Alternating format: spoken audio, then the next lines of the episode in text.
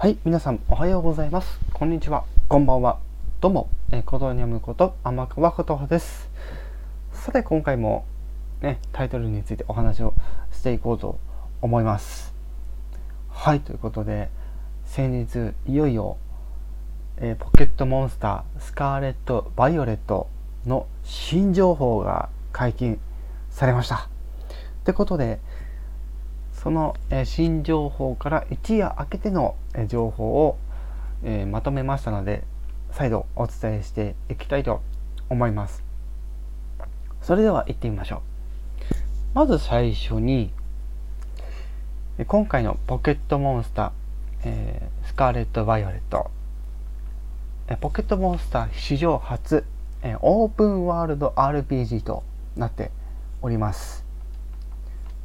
そして、え最初の、えー情報、うん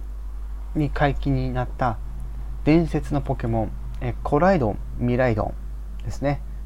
こちらのポケモンなんですけど、今回の情報で、この2体がほぼほぼ確実に、えー本当に序盤の序盤に出てくる可能性があるということで、このコライドンまたはミライドンに乗って今回このパルデア地方と呼ばれるところで冒険をするということでこのコライドンミライドンに乗って冒険をしていくという、えー形になります。はい、そしてこのコライドンとミライドンなんですが陸海空ですねまるでバイクのような見た目をしたフォルム。そしてまるでカイトのようなね見た目をしたえーまあ空を駆け抜ける姿。そしてもちろん水上をね走る姿も確認されました。もちろん、えー崖を登るのもたやすいこと。ということで割とここら辺はこうゼルダの伝説のブレス・オブ・ザ・ワイルドに近いこうシームレスでこう冒険心をかきたてるようなシステムになってるっていうのは本当すごい楽しみです。はい。でもう一度言うんですけど今回このパルデア地方と言われるところで冒険をしていくんですががもちろん今回もジムチャレンジあります。はい。そちらについても後ほどえ詳しく説明していきたいと思います。はい。そして今回このポケットモンスタースカーレット・バイオレットでは学校の生徒として入学するアカデミーっていうのがあります。スカーレットはオレンジアカデミー。バイオレットはグレープアカデミーグレープ？グループかな？グレープ？はい。してその入学した後に待ち受けるのは課外授業ですね。はい、普通に授業を受けてたらポケモンなんて見つかりませんからね、はい、ちゃんとえ課外授業としてえ冒険をしに行くわけですがこの課外授業の手も実は宝探しとなってるわけですね。はい、この宝探しにの路線にまつわる要素が今回詰め込まれてるということで。はいそして大枠としてある3つのストーリーがあるというところで、えーチャンピオンランクですねを目指して、えージムに挑戦していくんですがこちらもポケットモンスター史上初、え決められた順序のない、えジムチャレンジとなってます。おそらくこれは、えーいったジムの順番にですねどんどんレベルアップしていくっていう仕様になってるんじゃないかなと思います。どっから攻略しても問題ないというとこですね。はい。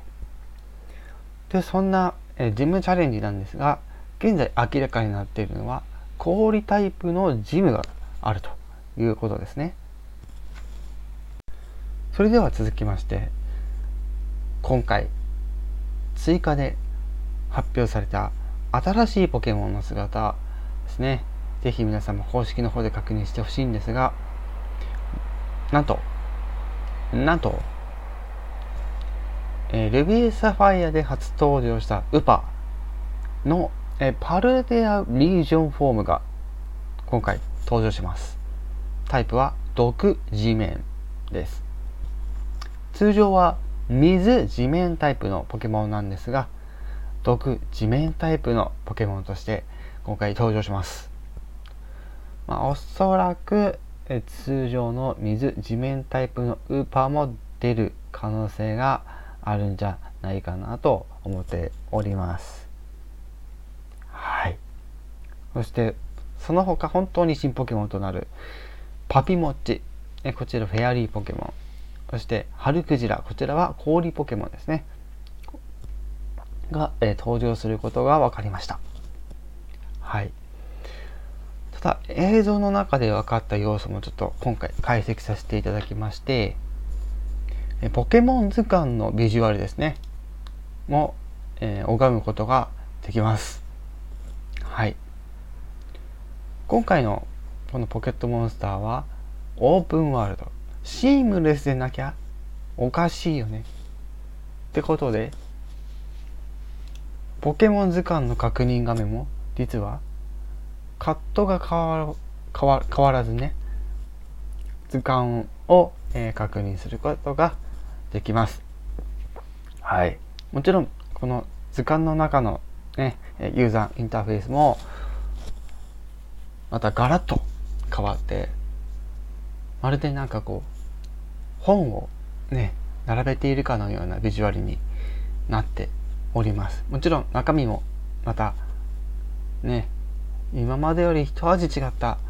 ビジュアルとなっておりますので是非映像の方を確認してみてくださいはい。でかねてよりバトル画面の方もねあの解禁にはなってたんですがこのバトル画面に関しても今回の映像を見る限りではやはりこちらもシームレスな形になっていると。はい。基本的にこのポケモンレジェンドアルセウスのシステムを一部踏襲しているってこともあってですね本当にこうシームレスにこうバトル画面に直結してそこでポケモン選んだり技を選んだり道具を使ったりはたまたは逃げる。なんてこともできるということで非常に直感的な、えー、操作になってくるというところでこれまでのシステムを踏襲しつつねポケモンとトレーナー、ね、野生のポケモン、えトレーナー戦、ね、がシームレスに、え、バトルに、え、持ち込めるような、え、ユーザーインターフェースに刷新されていると感じですね。はい。で本作もこちらバージョンの違いによって出てくるポケモンの違いも、ね、本作でも健在ということでスカーレットバイオレットそれぞれにしか出てこないポケモンもいます、まあ、もちろん伝説のポケモンもそうなんですが。はい。こちらの方もぜひまた続報をお待ちしたいと思います。そしてこちらもですねあのすでに出ている情報ではあったんですがえポケモンセンターね。え屋外型のポケモンセンター。はい。こちらの一部のシステムがまた解禁になりましてあもうこちらもねもうすでに解禁にはなってたんですが名称が分かりましたのでお伝えしていきたいと思います。はい。まるでこうモンスターハンターのようなね感じのこうマルチプレイにねシームレスにこうプレイができるようにということでこのポケモンセンターの一部にあるユニオンサークルを使って最大4人でマルチプレイが可能ということでまるでモンスターハンターに近い直感的でなお,、えー、なおかつまるでそこにいるかのような感覚でプレイすることができます。もちろん、え伝説のポケモンにライドして冒険することも可能ですのでね同じなんかコライドン4体ミライドン4体、えー、コライドンミライドン2体ずつみたいな、うん、ことも、えー、十分、えできるということですね。面白いですよね。はい。そしてここからは今作の新システムについてお話をしていきます。これまで、えメガ進化 Z リング、え巨大マックスの部類に該当するポケットモンスターのバトルにおけるシステムなんですが今回このスカーレット・バイオレットにおいてはテラストルというテラスタルという現象が解禁されました。もちろん見た目すごく華々しくきらびやかなビジュアルになりますがもちろんもちろんねそんな外見だけで終わるはずがありません。そうです。テラスタル化しますと得意技のタイプの威力がアップするというお得な、ね、効果があるということなんですがなんと全ポケモンテラスタル化します。はい。ただこのテラスタル化するとタイプが変わるポケモンもいるということで映像,、えー、映像の中ではピカチュウがねスカイタイプになったり、えーと空のタイプですね飛行タイプか。ね。飛行タイプになったりとかね。あったりとか。AV もノーマルに加え、まあ、水だったりとか、炎だったりとか、はい。なったりすると。で、そのテラスタル化するっていうポケモンに関して今回またレイドバトルが存在します。今回このレイドバトル、テラレイドバトルへと発展していきます。テラスタル化したや、え強い野生ポケモンが、レイドバトルの中でその相手役として登場しますでそのポケモンを攻撃し体力を削りゲットできる状態になるとボールのビジュアルも変わります。そうです。テラスタル化用の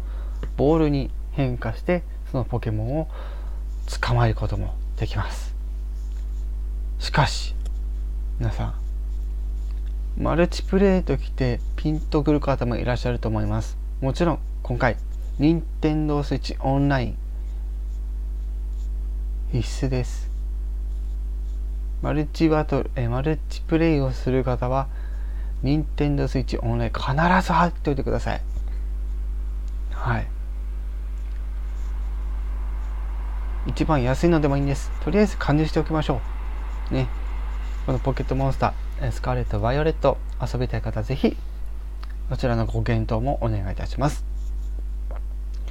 はい、ということで今回、ポケットモンスター、スカーレット、バイオレット、ね、新情報をお届けしてきましたが、なんともう今日から予約開始ということで、もちろん、えスカーレット、バイオレット、単品での購入も可能、そしてダブルパックも登場します。でおそらくまだこの情報はないんですがスカーレットバイオレット特別エディションの任天堂 switch ライトこちらの登場もおそらくあるんじゃないかなと私は予測しております推測しておりますはいということで今回はポケットモンスタースカーレットバイオレットの新情報についてしっかり徹底調査してまいりましたのではい是非皆さんも一緒に冒険しましょう。それでは今回はこの辺で終わりたいと思います。以上、ことに読むこと天川琴葉でした。